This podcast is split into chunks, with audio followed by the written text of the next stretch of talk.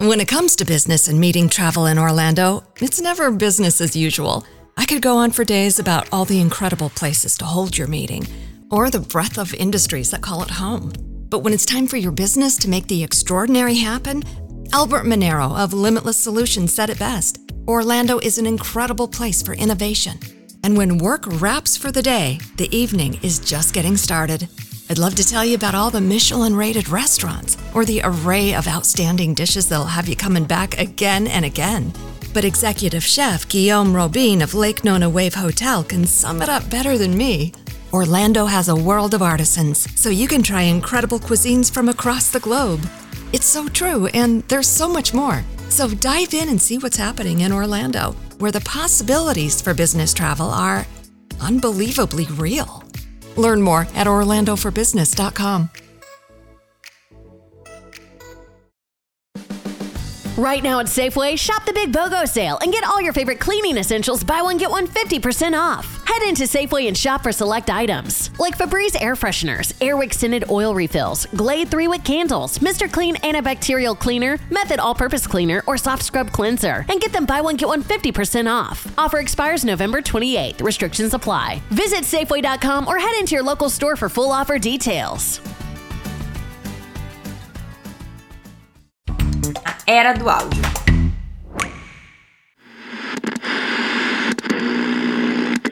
Só que aí ele me convidou pra ser realmente assistente dele, né, produtora dos trabalhos dele. E foi muito loucura, assim, porque de uma hora pra outra minha vida virou um outro rumo, assim, né? Ela virou de ponta cabeça de um jeito muito bom.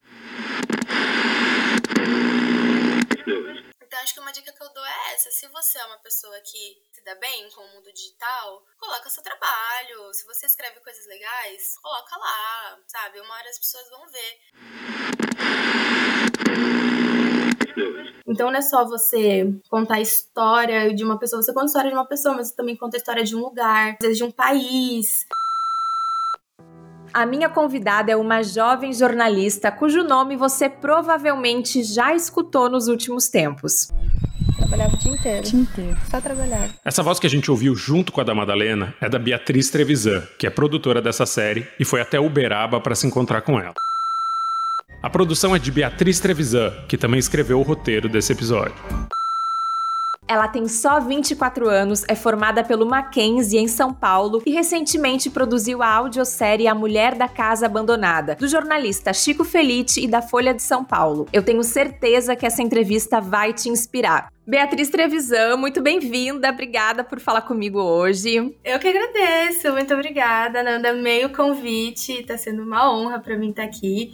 Inclusive, é a minha primeira entrevista, assim, que eu tô Olha! dando pra um lugar. Então, nossa, eu tô muito contente mesmo. Que honra. Então, eu escutei teu nome recentemente aí nos podcasts. Eu pensei, eu quero conversar com ela, vamos ver como é que é essa vida de produtora. Inclusive, Beatriz, não faz muitos anos desde que tu saiu da universidade, né? E tu tá começando uma carreira bastante promissora, né? Como produtora, repórter freelancer. Então, eu gostaria de saber de ti, essa maneira como a tua carreira tá se desenhando atualmente. Se essa é uma opção, é algo que tu, que tu vislumbra, ou se é mais assim, um sintoma do mercado de trabalho hoje para os jornalistas recém-formados. Qual é a tua visão hoje do mercado para quem saiu recentemente da universidade na área de jornalismo? Me conta tuas percepções. Bom, nossa, esse é um assunto que se você deixar, a gente não vai parar de falar, assim, pra mim. Sei. é, Até os meus amigos, assim, minhas amigas se cansam às vezes. Mas, bom, é, eu me formei realmente em 2019, faz pouco tempo. Eu me formei logo antes da pandemia começar. Foi de primeiro o grande medo, assim, da minha carreira, né? Eu me formei, logo depois veio uma pandemia, mercado de trabalho todo arrebentado, assim, né? Vários problemas e tal. E o jornalismo já faz um tempo que ele enfrenta, assim, várias crises, vários problemas, se reorganiza sempre com a internet. Então, desde a faculdade, eu sempre gostei muito de grande reportagem. Então, eu lembro que na faculdade eu já falava que eu eu queria trabalhar em revista, escrevendo, porque é onde tem mais espaço para a gente escrever grandes coisas, né? E não ali no jornalismo diário, do hard news. E eu sempre fui muito mais da redação, assim. E aí, quando eu me formei, eu traba tava trabalhando em outra área. Vou voltar um pouquinho, assim. Talvez eu te responda já outras perguntas, mas acho que para te responder essa eu preciso contextualizar mais. Desde a faculdade eu já era muito fã do Chico, porque eu admirava ele, já como profissional, né, ali. Quando ele estourou mesmo com a matéria do Ricardo, do Fofão da Augusta, eu ainda tava na faculdade, então a gente falava sobre o trabalho dele na sala de aula. E era muito o que eu queria fazer, de, tipo, contar histórias de pessoas desconhecidas, do dia a dia ali, que ninguém conhecia. É, claro, acho muito legal também contar histórias grandiosas de pessoas públicas, mas eu sempre adorei muito contar histórias de pessoas comuns.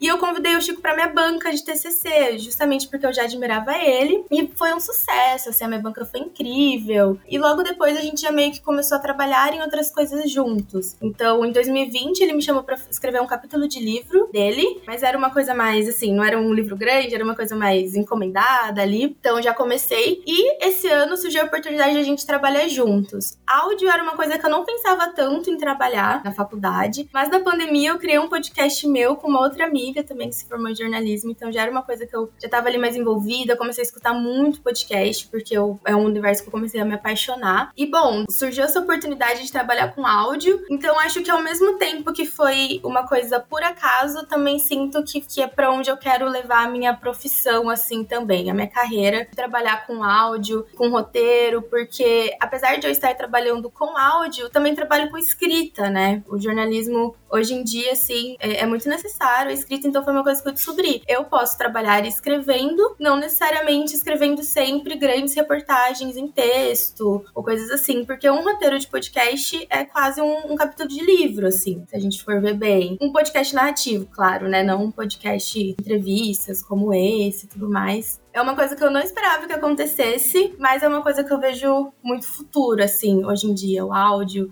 podcast e o, o mercado audiovisual, né? Acho que hoje ele tem muito espaço para jornalistas. Antes eu não via tanto isso. Vendo tu falar, eu entendo que de repente, trabalhando de maneira freelancer, de maneira autônoma, tu tem até mais liberdade para contar as histórias que tu quer, né? Total, total. Eu tenho muito medo de cair para uma coisa muito romantizada, assim, porque de fato na faculdade, mesmo eu tendo me formado há pouco tempo, sinto que ainda estão um pouco desatualizados nisso. Até tava conversando com uma amiga que a gente não aprende na faculdade a ser freelancer, né? Ai, Acho total, eu sei. Total. Disso sei bem. É, a gente, ainda hoje a gente é muito orientado e aprende muito mais coisas para, enfim, veículo de massa, coisas grandes, os mais tradicionais. E hoje eu vejo o jornalismo se desenhar muito mais para trabalhos de colaboração, para trabalhos independentes. Tem muito grupo, né? Grandes investigações que são descobertas porque grupos de jornalistas independentes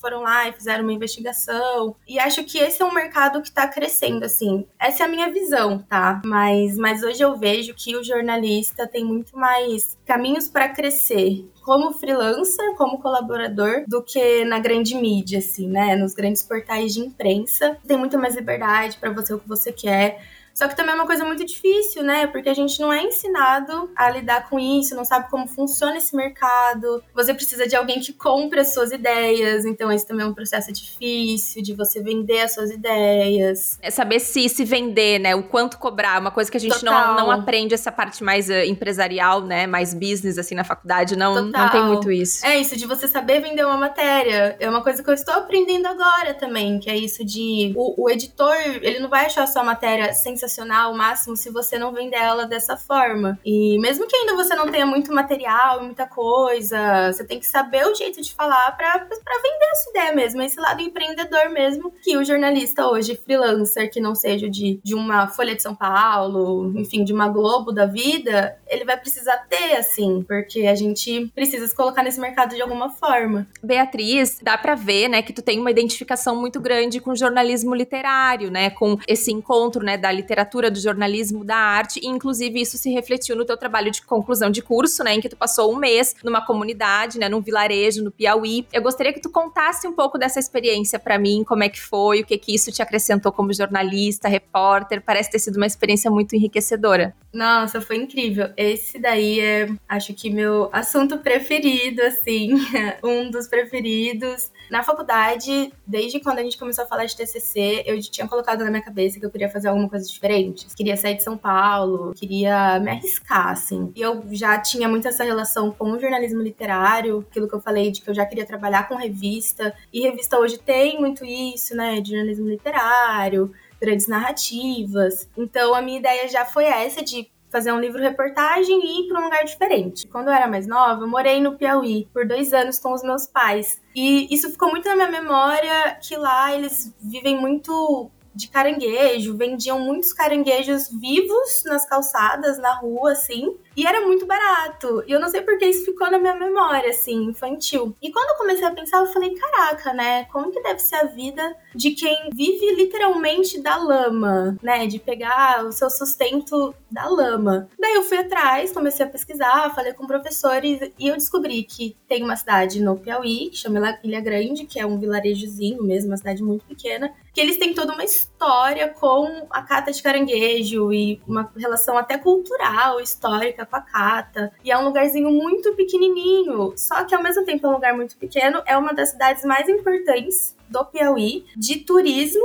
porque é a porta de entrada do Delta do Parnaíba, que é um lugar maravilhoso, nossa, lindíssimo, que é o único que tem se eu não me engano, só tem três deltas do mesmo que existe lá no mundo. E o do Delta do Parnaíba é o único no, na América Latina, o único das Américas. Mentira, o único das Américas. E, e, ninguém conhece essa cidade. Quando você pesquisa no Google pra ir pro Delta, pelo Piauí, vai dar o nome da cidade do lado, que é a cidade maior. Então eu fui descobrindo várias coisas, assim, de que, tipo, apesar de ser uma cidade muito importante, é uma cidade esquecida, que ninguém conhece, é uma cidade que tem uma, um potencial turístico muito forte, só que é meio que abandonada, não tem pousada e tudo mais. E eu fiquei, fui duas vezes para lá, fui uma vez em 2018 para ver se existia realmente uma história e fui uma vez em 2019, fiquei um mês. Nossa, foi uma experiência assim surreal. Foi realmente quando eu falei que jornalismo é para mim, contar histórias é o que eu nasci para fazer mesmo, porque eu fiquei 20 dias imersa assim, completamente imersa, vivendo com as pessoas, almoçando, jantando, passeando. O que eu acho muito legal do jornalismo, de contar histórias é isso assim, da grande reportagem, de você realmente se envolver. Então não é só você contar a história de uma pessoa, você conta a história de uma pessoa, mas você também conta a história de um lugar, conta a história tipo às vezes de um país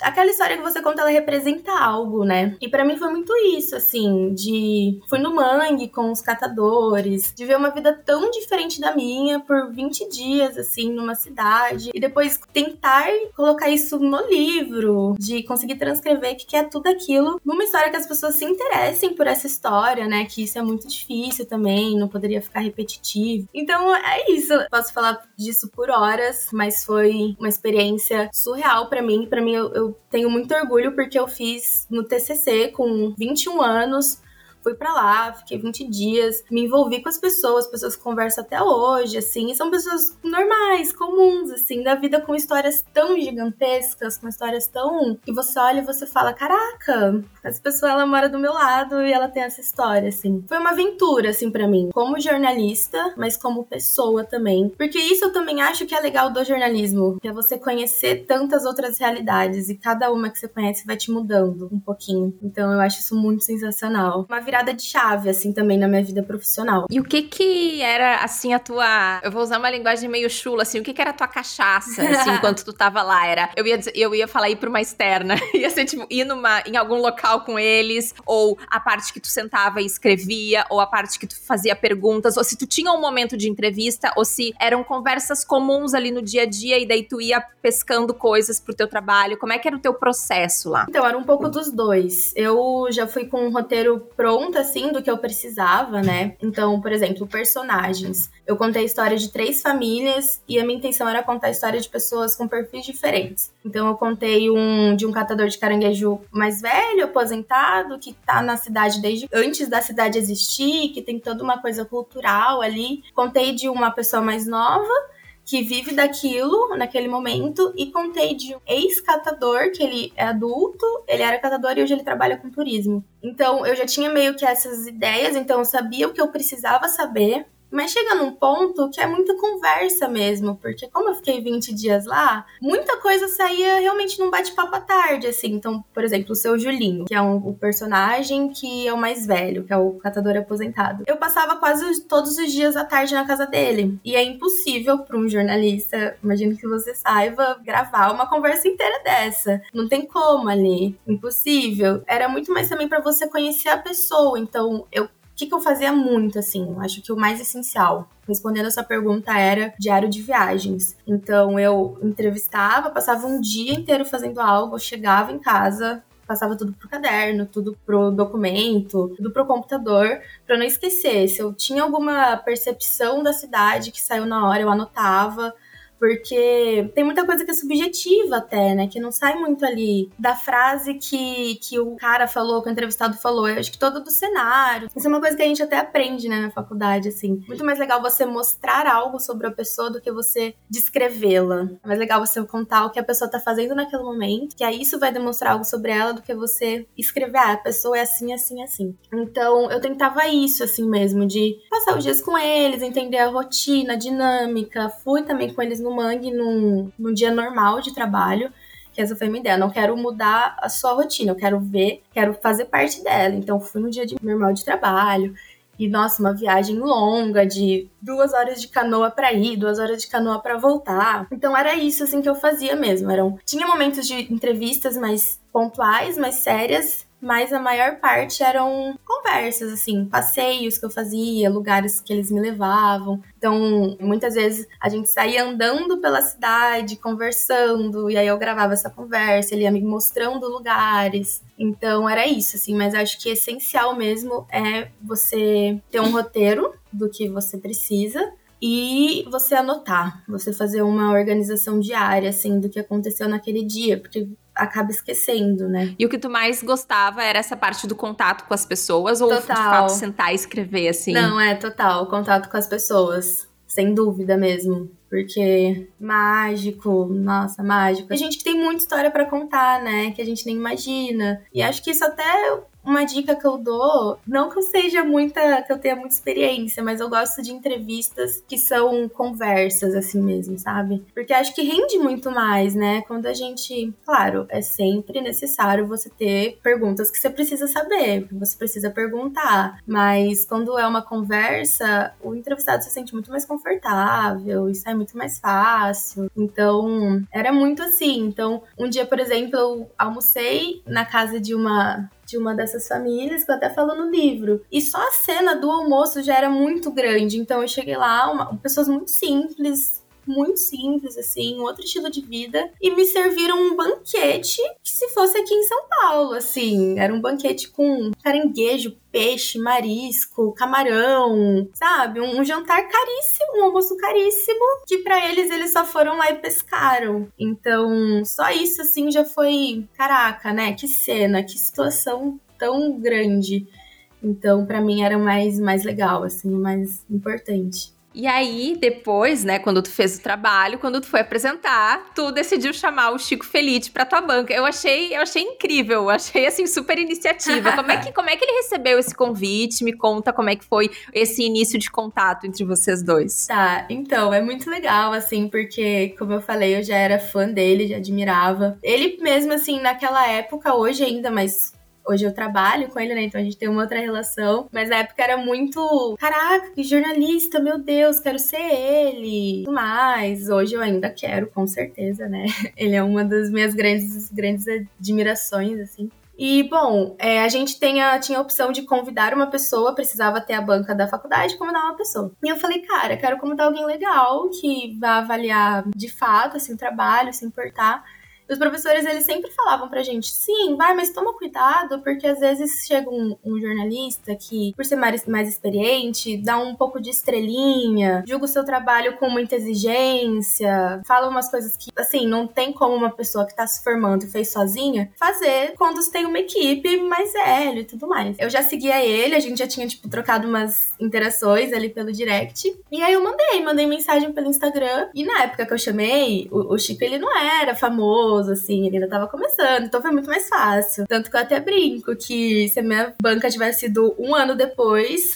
já teria sido muito mais difícil. Porque na época era muito mais acessível. Ele super topou, uhum. assim, de primeira. Ele foi e foi muito incrível, assim. Nossa, foi muito emocionante. Fui avaliada com nota máxima. E ele foi uma pessoa maravilhosa ali, super, sabe? Ele é uma pessoa muito maravilhosa, assim, como. Não só como profissional, mas ele me tratou super com respeito, ele de fato leu o livro, sabe? Super se interessou. Então não é aquela pessoa que fez meia boca, assim, não, ele tava lá, já que eu aceitei o convite, vamos fazer direito. Então, nossa, foi um momento muito emocionante, assim, para mim, que todos os meus professores e ele também falou que eu tava me formando como autora, não só como, como jornalista, como contadora de histórias. Então, para mim foi, caraca, sabe, aquela confirmação que a gente espera, né? Porque é um reconhecimento muito, muito bom, assim. E acho que ali a gente já se deu muito bem, assim, porque voltando voltando até que você falou disso de jornalismo literário, eu acho que para quem gosta, quer trabalhar, escrever com jornalismo, se aproxima muito da literatura, assim, né? Contar uma história. Então isso também é muito importante. Ler muito, escrever muito também, tem que sempre estar tá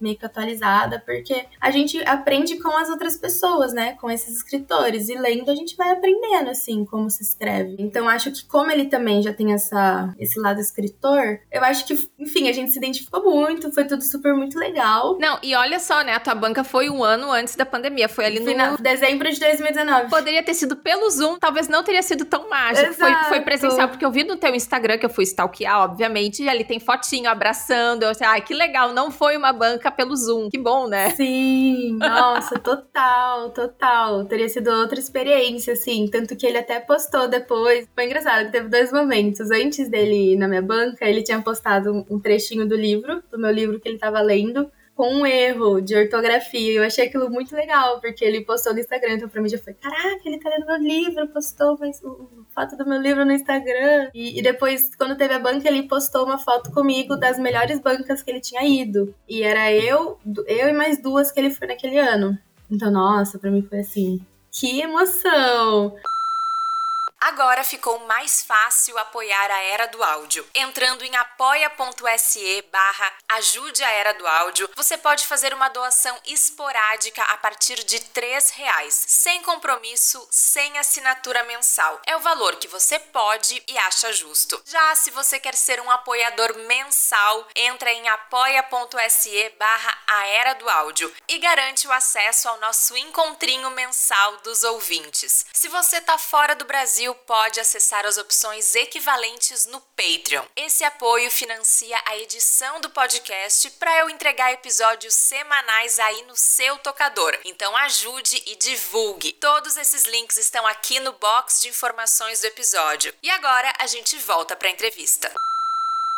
Ai, que experiência bacana. E daí, assim, surgiu esse convite um tempo depois. Como é que foi? Vocês ficaram em contato? Tu quer compartilhar dicas aí pros focas que querem aí se lançar, se oferecer no mercado? O que que tu acha, Beatriz? Então, a primeira coisa, a gente ficou mais ou menos em contato, assim. Em 2020 ele me chamou pra trabalhar com ele, mas foi um trabalho pontual. E aí, em 2021, a gente, às vezes a gente conversava uma coisa ou outra, ele tava fazendo alguns outros trabalhos. E no começo de 2022 que ele veio falar comigo, mas até então eu pensava que ele ia me, me convidar para um trabalho pontual de novo, fazer um freela ali. E até estava em outro trabalho. Só que aí ele me convidou para ser realmente assistente dele, né, produtora dos trabalhos dele. E aí eu falei, cara, não tem como dizer não, né? Não tem como negar. E aí eu saí desse meu trabalho. Foi um momento que até fiquei meio em dúvida se eu sairia ou não. Mas eu falei, não, preciso arriscar no meu sonho, sabe? Porque foi total, assim, era o meu sonho, era uma chance que eu não tinha como desperdiçar. E aí a gente começou a trabalhar. Eu comecei a trabalhar com ele quando o A Mulher da Casa Abandonada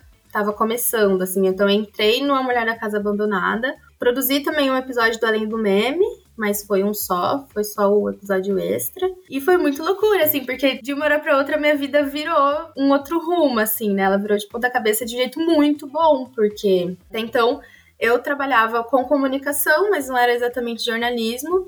Os meus principais trabalhos tinham sido até então durante a faculdade, assim. Então, quando vê essa oportunidade, vê tudo isso acontecendo, do podcast, claro que enquanto a gente fazia, a gente não tinha noção da grandiosidade que seria, assim, enquanto a gente chegaria. Então, foi sensacional, assim, foi uma total virada de rumo da minha carreira e, cara, não tenho nem o que falar. Isso ainda me deixa sem palavras. A minha ficha ainda cai, assim, várias vezes ao longo do dia. Sim, é, é um podcast que foi um sucesso, que teve que esteve em rankings mundiais, né? Um negócio estrondoso, assim. É, então imagina pra mim ali, fazia pouco tempo que eu tinha me formado, eu já tava muito feliz por estar trabalhando com ele, por ele estar me dando uma chance, acreditando no meu trabalho, então eu já tava em êxtase. E aí quando aconteceu aconteceu ainda o podcast, foi, gente, o que, que tá acontecendo? Que é isso?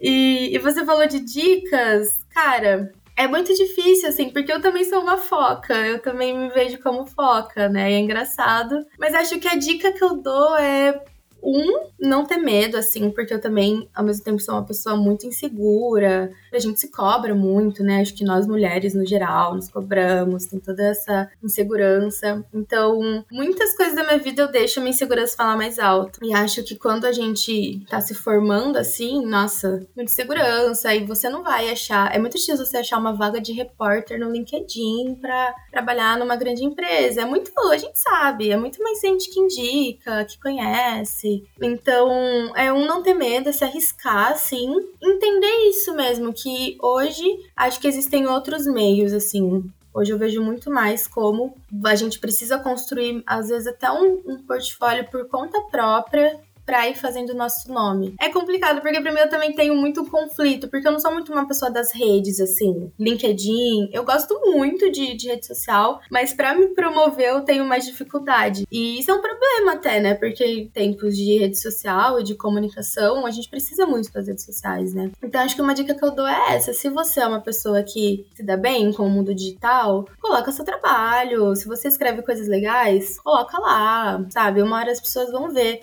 Se você gosta gosta de alguém, algum jornalista que você acha muito foda, segue ele, fica no pé dele, entendeu? Insige, interage, seja inconveniente até que uma hora acontece, assim. Acho que é muito e comendo pelas beiradas, talvez, até chegar no lugar que você quer. E Beatriz, tu teve ali uma curva de aprendizado no podcast? Teve ali que fazer um, algum tipo de imersão, algum tipo de treinamento, ou não chegou a ser necessário, visto que tu fazia mais produção e entrevista? Inclusive, eu quero saber depois muito mais sobre o teu trabalho, de claro, fato, no claro. podcast. Mas como é que foi, assim, para tu entrar no mundo do podcast? Como é que foi essa experiência? Então, não precisa de fato de um treinamento assim, porque é isso, né? Saber fazer entrevistas encontrar pessoas, que, que também é uma coisa que exige experiência, né? Porque exige você saber fazer, porque não é sempre tão fácil assim conseguir uma entrevista, né? A parte que eu mais me preparei é que, que eu também tô descobrindo que está sendo muito legal, é quanto a entrevista e o texto de áudio é diferente pro texto de TV e texto mesmo, né? De redação. Porque no áudio você precisa tomar muito mais cuidado com algumas coisas, você não pode ficar falando em cima, você não pode pode ficar apertando coisas quando tá acontecendo, porque, enfim, até talvez dê para gravar de novo, mas inconveniente, né, com o entrevistado, tudo mais. Então, o que eu aprendi mais foi essas diferenças mesmo do áudio pro texto, porque até para escrever, assim, um roteiro, ele, é o que eu falei, ele tem um capítulo de livro, e você escrever um capítulo de livro para uma pessoa ouvir é diferente, né? Tem que ter vários cuidadozinhos ali, várias coisas que, enfim, a pessoa tem que prestar atenção, que o Chico faz muito nos podcasts dele, que eu acho legal é a gente eventualmente repetir informações importantes para a pessoa lembrar do que a gente está falando, não perder o fio da meada. Então, tem frases que não rolam no áudio também, que só vai rolar no texto, então você precisa refazer. Então, o que eu tive mais de treinamento foi isso, assim, entender essas diferenças de que eu, por exemplo, né, escrevo bem pro texto, mas precisa aprender a melhorar umas coisas pro áudio, não é, não é assim. Sempre tem que ter umas, umas coisas. Dando um exemplo prático de uma entrevista, imagino, por exemplo, se a gente tá gravando e tá tudo num canal de áudio, tu tá me dando a entrevista, eu não vou ficar falando aham, sim, aham, sim, Aquela, aquele hábito, aquele vício de linguagem que a gente tem, porque isso vai picotar Total. tudo, vai estragar todo o áudio do entrevistado, né? Então isso, por exemplo, é uma, é uma coisa que a gente tem que se policiar. Total. Exato, isso é uma coisa que eu sempre penso, às vezes. Até fazendo entrevistas, eu me pego falando uns aham na frente, na, em cima da pessoa, daí eu falo, não, preciso me controlar. E às vezes a gente fica meio, será que a pessoa tá, tá achando que eu não tô prestando atenção até alguma coisa? Às vezes a gente comenta, né? Mas isso é uma coisa que eu tomo cuidado, que eu aprendi a tomar cuidado, assim, porque no texto, tudo bem, você vai só usar o texto, não tem problema. Mas é, esperar a pessoa terminar de falar antes de fazer alguma coisa. Porque às vezes ela falou, daí você faz uma pergunta em cima, mas às vezes ela não tinha terminado ainda, né? E aí fica aquela coisa meio, meio ruim do áudio e tudo mais. Então, essas coisinhas assim que a gente aprende e que é muito mais profissionalizado, né? O gravador de áudio é diferente, essas coisas. Então, é, é muito legal. Assim, eu adoro, tô, tô adorando. Tô agora fazendo uma, uma especialização em conteúdo em áudio. Então, é, eu, eu sinto que é pra onde a minha carreira tá se desenhando no momento. E me conta como é que era a tua rotina durante a produção de podcast, quais eram as, quais eram as tuas atividades, como é que foi esse período e dentro de quanto tempo que vocês produziram a série? Então, o, a série ela tá, aconteceu mais ou menos em seis meses, né? O Chico começou no fim do ano passado. Eu comecei a trabalhar com ele em abril. Eu demorei, eu fiz assim, comecei mais ou menos na metade, mas eu comecei quando as coisas começaram a escrever roteiro e tudo mais, então ali na. Comecei na hora do rush mesmo. Uma das coisas que eu mais fazia era transcrever entrevistas, isso é uma coisa legal até também, porque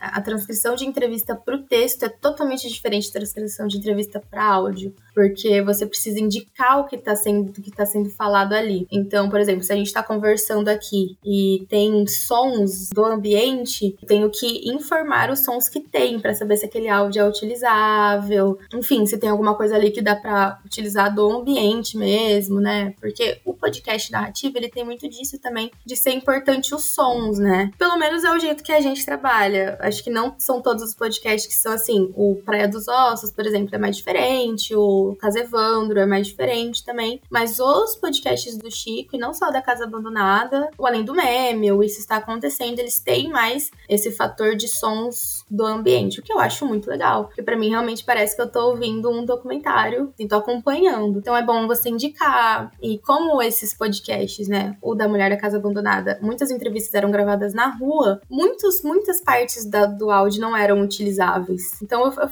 fazia muito isso, assim, organizava o texto ali, o áudio, faço entrevistas, entrevisto pessoas e faço entrevista. Daí tem o quinto episódio, que eu escrevi ele inteiro e tudo mais, mas os outros o Chico que escreveu. É, mas é isso, basicamente, meu trabalho como produtora de podcast é. Tem muito uma parte de pesquisa, né? Pesquisar coisas, marcar entrevistas, entrevistar pessoas e transcrever áudio. É isso que eu faço. Qual dessas partes, assim, que tu gostava mais dos processos da produção? Eu gosto muito de entrevistar pessoas. O Chico, ele até brinca comigo, mas eu acho legal essa adrenalina de ir atrás de pessoas, assim, para entrevistar. Porque, claro, né, tem adrenalina na parte ruim também da pessoa não topar sua entrevista. Mas eu acho muito legal, assim, você querer entrevistar uma pessoa e você conseguir a entrevista com essa pessoa, depois você falar com ela. Eu entrevistei a Madalena, Madalena é, eu ia perguntar. E foi muito uhum. legal legal. Isso foi no episódio 5, outras tantas isso mulheres. Isso foi no episódio 5, tá. isso, é. E, e eu já conheci a história dela de antes, porque já era um tema que, que eu gostava de acompanhar, que me interessava. E conversar com ela e falar com ela, ela ter topado a entrevista, eu ter ido até lá e conhecido ela pessoalmente, uma super experiência, assim, para mim. Foi muito gratificante de poder conversar com essa pessoa que eu conheço a história pela TV. Fui lá e falei com ela. Então, acho que isso de entrevistar pessoas, conhecer realidades diferentes, eu acho é uma das partes que eu mais gosto. E escrever, claro. Mas escrever é difícil também, viu, menina? Deve ser. Não. é difícil, porque. Ai, complicado, né? Não só o fato de colocar informação, mas o jeito que a pessoa se interessa. Enfim, seja claro e não seja confuso. Tem muitas, muitas coisas ali, mas é, é isso, assim, escrever e entrevistar pessoas. E como é que foram esses seis meses da tua vida, assim? Tu tava, tipo assim, super animada? Era muita correria ou era um ritmo mais ou menos tranquilo, porque vocês dependiam também de alguns retornos, né? De uma investigação vocês estavam fazendo, de uma apuração como é que era o teu ritmo, assim, a tua rotina nessa época? Como é que tu tava te sentindo? No último mês, assim, mais ou menos, um mês e meio, os últimos dois meses era mais correria, assim, porque a gente já tinha data, né, para entregar, e de fato tinha isso também de depender de outras pessoas, depender ah, okay. de peças que estão faltando. Então isso foi um pouco mais correria, mas tinha alguns momentos mais tranquilos, assim, também. No começo foi mais tranquilo, mas, mas diria que é médio, assim, a, a intensidade. No fim ficou mais intenso, porque a gente de fato tinha, tinha que entregar. E também, já falando um, pouco mais sobre o podcast, a gente precisava conseguir encontrar e entrevistar a Margarida, né? Que era o, a última coisa que faltava, que era a parte mais difícil, assim. Conseguir falar com ela, porque a gente não sabia se ela ia topar a entrevista. Então a gente achava que ela nem ia topar, assim, que ela ia ouvir a gente confrontando ela e ia falar, ah, beleza, virar a cara e entrar na casa. Então, a gente precisava disso. Então, nesse momento de incerteza, assim, também foi muito difícil de como que, vai, como que o podcast vai terminar, sabe? A gente também precisava falar com ela para pedir autorização de coisas, de voz. Então, teve todo esse lado. Então, a gente tava com um pouco de medo nesse final, mas, mas é uma rotina até que tranquila, assim, dá para se organizar, sabe?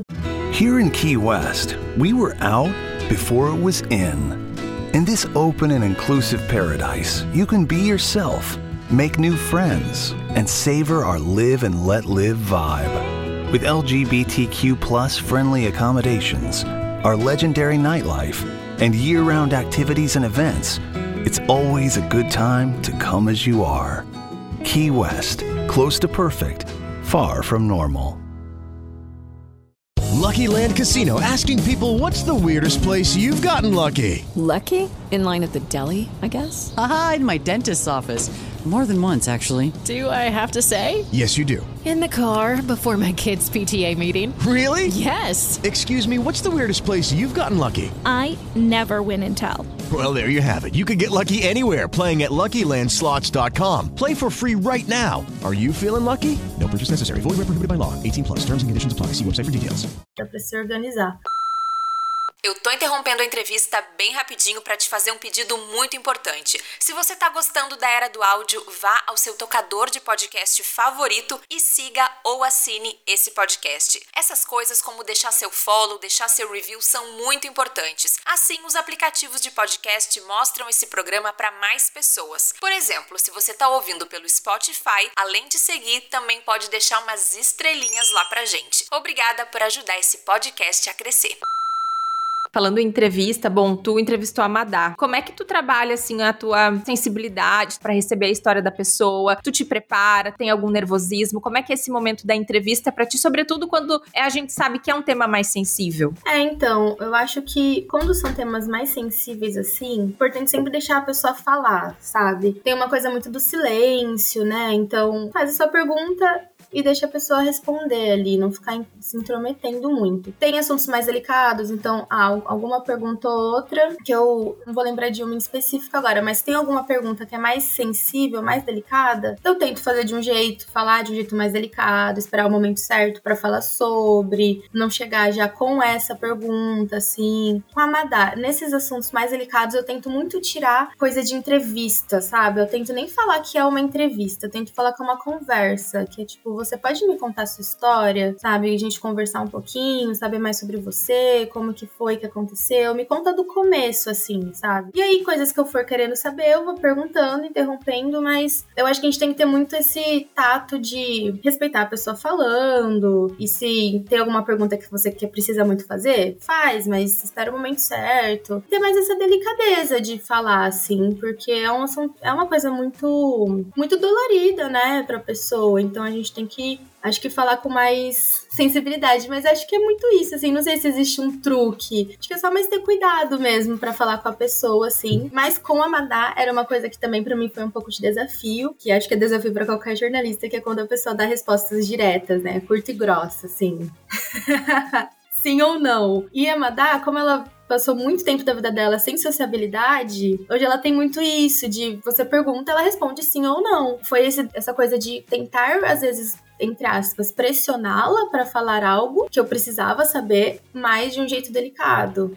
Então, tentar ser como conversa de bar, assim, com amiga mesmo. Me conta, mas, ah, como que foi isso mesmo? Como que foi aquilo? De um jeito mais delicado, assim, para tentar ver que se a pessoa fale mais, né? Porque eu acho que quando fica com essa coisa muito de entrevista no nome, a pessoa acha muito que ela tem que dar uma entrevista, né? Fazer um discurso. E quando você fala só, me conta a sua história, é muito mais leve, né? Fica muito mais leve. A pessoa não fica pensando no que ela precisa falar exatamente. Alguma coisa mudou sobre essa questão de trabalhar com alguém que tu admira muito? Como que é isso para ti? Nossa, que isso? Isso para mim é tópico delicado, assim. Eu tenho noias, é, ok. Noias, exato. Acho que é muito isso, assim, de passar a pessoa, ela eu continuo admirando ele demais, assim, eu não tenho o que falar dele. Só que hoje a gente é muito mais próximo, a gente tem muito mais liberdade verdade. Então você acaba conhecendo a pessoa também, claro. né? Então, como eu te falei, eu sou uma pessoa muito insegura. E eu sempre falo sobre isso com as minhas amigas de é incrível trabalhar com o Chico, mas também me dá muita ansiedade em alguns momentos, né? Porque ainda mais que ele, a gente não é só colega de trabalho, ele também é meu chefe. Então tem aquela coisa de, pô, ele me conhece desde a, do, do TCC. Então, às vezes eu penso, será que eu não tô atingindo as expectativas? Às vezes eu falo uma coisa e fico, ai, será que eu não deveria ter falado isso? Porque é uma pessoa que eu admiro muito, né? Claro, ele é muito mais experiente do que eu, né? Ele tem uma carreira já formada. Então, isso também tem essa parte que eu fico muito assim, às vezes um pouco até sem graça. Eu acho engraçado, se o Chico escutar esse podcast, não vai ser nenhuma novidade para ele, porque ele percebe até o quanto às vezes eu fico sem graça, assim. Mas hoje a gente tem muito mais liberdade e intimidade um com o outro, o que é muito legal. E assim, uma das coisas que eu pensava antes era: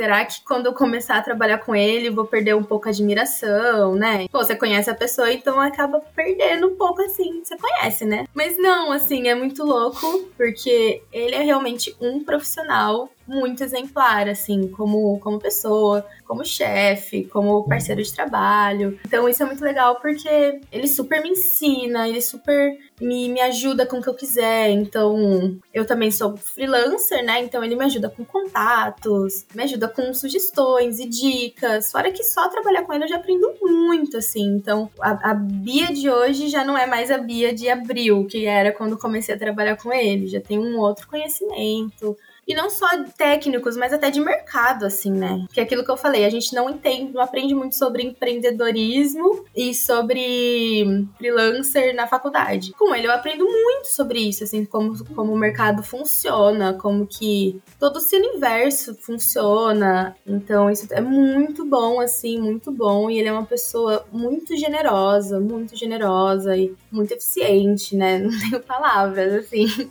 Outro, outro tópico também que se deixar eu não paro. Fã mesmo, ele sabe que eu sou fã, então tá tudo bem. Somos todas fãs. Somos todas fãs. e tu citou algumas vezes a questão da insegurança, né? Tópico com o qual eu também me identifico. Mas assim, tu recentemente, né, fez todo esse trabalho que valeu por uma especialização por uma faculdade. É um projeto, né, que te coloca num outro patamar e que te trouxe muita experiência. E eu tenho certeza que muitas pessoas hoje te passaram a te admirar, a te reconhecer, a ter curiosidade sobre ti, talvez, né, ex-colegas, jovens estudantes, enfim. Eu imagino que tu sirva também como um exemplo, né, para as pessoas pessoas ali do teu, do teu grupo, né, da galera do jornalismo e tal. Então, como que tu lida hoje com a questão da tua confiança, da tua insegurança, se tu sente que tu tá cada vez evoluindo mais? Porque, enfim, tu não precisa ter essa insegurança, não. Mas eu sei como é que é. Olha, vou te contar com um processo, assim, né? Terapia e tudo mais. Mas é muito legal, assim. É um reconhecimento muito doido que eu até coloquei no meu Instagram, né? Fiz um, um texto para agradecer o podcast e tudo mais. Que o tanto de gente que veio falar comigo depois do podcast foi muito legal. Foi uma coisa que eu não tinha noção do tanto de gente que viria falar comigo. Pessoas da faculdade que eu não conversava mais, amigas que eu não via há anos, assim, que me mandou mensagem falando quanto ficaram felizes de ouvir a minha voz, de ouvir meu nome. Porque muitas pessoas que convivem comigo, assim, conhecem, sabem o quanto jornalismo sempre foi um grande sonho, assim, para mim, sabe? Trabalhar de fato com jornalismo mesmo. Porque muita gente sai da área, muda de área, porque é uma coisa muito complicada, né? Jornalismo hoje tá muito difícil mesmo. Uma profissão muito difícil. Então, ver isso acontecer comigo tão nova, nossa, de fato, assim, a minha ficha não cai. É sempre, é sempre uma loucura. E vendo essas pessoas, assim, recebi mensagem de pessoas desconhecidas falando que me admiram. E eu fiquei, gente, que loucura, né? Que é isso, a gente poder fazer outra pessoa se admirar por nós. Tão legal, né? Com, com o trabalho que a gente fez. Recebi tanto carinho, tanta gente feliz comigo. É, ver gente vibrando, assim, com uma coisa que faz a gente tão feliz. Nossa, é um sonho mesmo, é um sonho. É muito doido, assim, ver onde chegou, porque é o que eu falei. A gente imaginava, eu já imaginava que seria um sucesso, porque sempre é um sucesso os trabalhos do Chico, mas eu não imaginava que seria assim, fenomenal, um fenômeno. Ele, ele também não imaginava, né? Porque você também, né? Que trabalha com áudio, a gente que trabalha com áudio sabe o quanto é nichado. Não é todo mundo que escuta podcast, ainda mais um podcast narrativo, que é longo e tudo mais. Eu nunca imaginei, assim, e ver as pessoas falando, pessoas que eu, que eu estudei na faculdade, sabe? Sei lá, que, que fala, caraca, vou seguir meu sonho, então, vou continuar porque acho que vai, vai dar certo. Isso me deixa muito feliz. Não sei se isso de fato acontece, mas se eu estiver servindo, assim, para uma pessoa ali que tá fazendo faculdade, tá meio desanimada com a profissão e falar, não, ela alcançou o sonho dela, assim, vou continuar, sabe? Vou atrás do meu também. Isso para mim já me deixa muito feliz. Que bom. E que história tu tem vontade de contar? Tu tem muitas histórias pela frente, literalmente, né? Não preciso falar, mas nesse mundo, né, das histórias das pessoas, histórias extraordinárias de pessoas comuns, né? Que histórias tu ainda quer contar, assim? Que sonhos tu tem? Nossa, muita coisa, assim. Eu realmente gosto muito, assim, de histórias comuns, assim. Aquelas coisas da vida. Cara, uma coisa que eu tenho muita vontade de contar, que foi até um dos temas que eu pensei em fazer pro meu TCC, é contar a história de crianças que vivem em orfanatos. E de não só crianças que vivem em orfanatos, crianças que saem de orfanatos sem ninguém para adotar, né? Porque depois de um tempo você precisa sair. E é uma realidade, assim, que também me toca muito. Não tô conseguindo pensar em outras, assim, no momento, mas histórias assim, da vida real mesmo. Pessoa, bem aquela coisa de Eliane Brum, assim, do da vida que ninguém vê. Eu acho muito legal. Eu acho que tem muita história, assim, ao nosso redor. Se a gente para pra conversar, a gente tem uma história muito legal, assim. Outra coisa que eu acho muito legal também que eu tenho vontade é contar histórias, porque eu sou do interior. E no interior, não sei se em São Paulo também, mas no interior tem muitos velhinhos idosos que são viciados em loteria, assim, né? O meu avô, por exemplo, jogava todos os dias. E eu acho isso muito doido, a pessoa que vive a vida inteira dela, todos os dias jogando na loteria, confiando que um dia ela possa ganhar. E isso é uma coisa também que eu tenho vontade de contar, eu acho muito legal. Mas acho que isso, assim, e tenho vontade de fazer um podcast meu também, contando histórias também de pessoas. Sim, o meu sonho trabalhar com, com o que eu tô trabalhando hoje, todo o sucesso do podcast. Poder estar conversando com você aqui sobre isso é, é um sonho mesmo. São coisas que eu nunca imaginava que aconteceria. E, claro, um dos meus sonhos é ganhar prêmios. De aí, quem sabe, um jabuti. Claro. Acho que é o meu maior sonho, é um jabuti, assim, ganhar. Tenho vontade também de escrever livros. É uma coisa que é o que eu amo muito. O jornalismo hoje, ele tem muitas áreas para você trabalhar. Inclusive, foi uma coisa que eu descobri trabalhando com o podcast, que é essa parte do audiovisual, de roteiro, de produção que, cara, nunca tinha escutado na faculdade que eu poderia ser produtora de podcast. Eu sempre tô falando isso aqui nesse programa, ninguém me escuta. Não, tô brincando, mas é, eu tô sempre falando, eu também. Tudo bem que eu me formei já faz 10 anos, mas eu, eu achava que tinha evoluído um pouco mais. Pois, pois é, exato, não evolui, né? Muito. É, a gente é muito moldado para aquelas caixinhas, né, dos veículos de comunicação, é produtor, repórter e chefe de reportagem e não sei o que, enfim. Exato, é isso, esse, só existem esses cargos.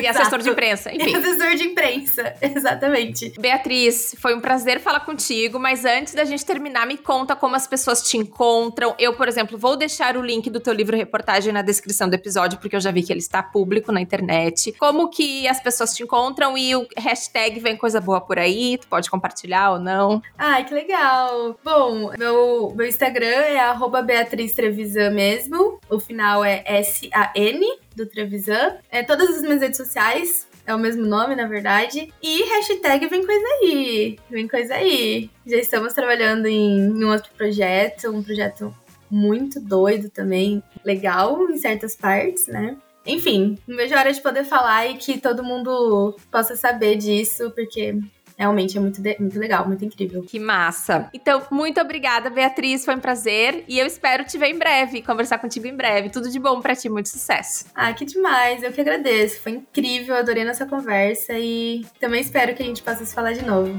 Tchau.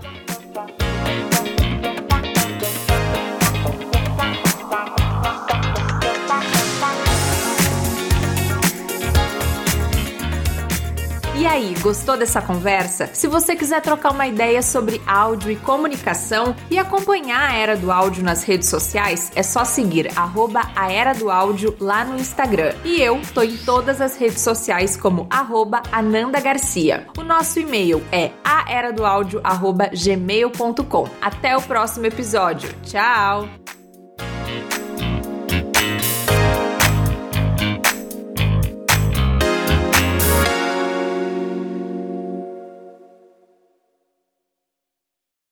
Lucky Land slots, you can get lucky just about anywhere. This is your captain speaking. Uh, we've got clear runway and the weather's fine, but we're just going to circle up here a while and uh, get lucky. No, no, nothing like that. It's just these cash prizes add up quick. So I suggest you sit back, keep your tray table upright, and start getting lucky. Play for free at LuckyLandSlots.com. Are you feeling lucky? No purchase necessary. Void where prohibited by law. 18 plus terms and conditions apply. See website for details. Judy was boring. Hello. Then Judy discovered ChumbaCasino.com. It's my little escape. Now Judy's the life of the party. Oh, baby, Mama's bringing home the bacon. Whoa, take it easy, Judy. The Chumba life is for everybody. So go to ChumbaCasino.com and play over 100 casino style games. Join today and play for free for your chance to redeem some serious prizes.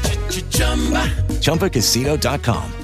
No purchase necessary. Void where prohibited by law. 18 plus terms and conditions apply. See website for details.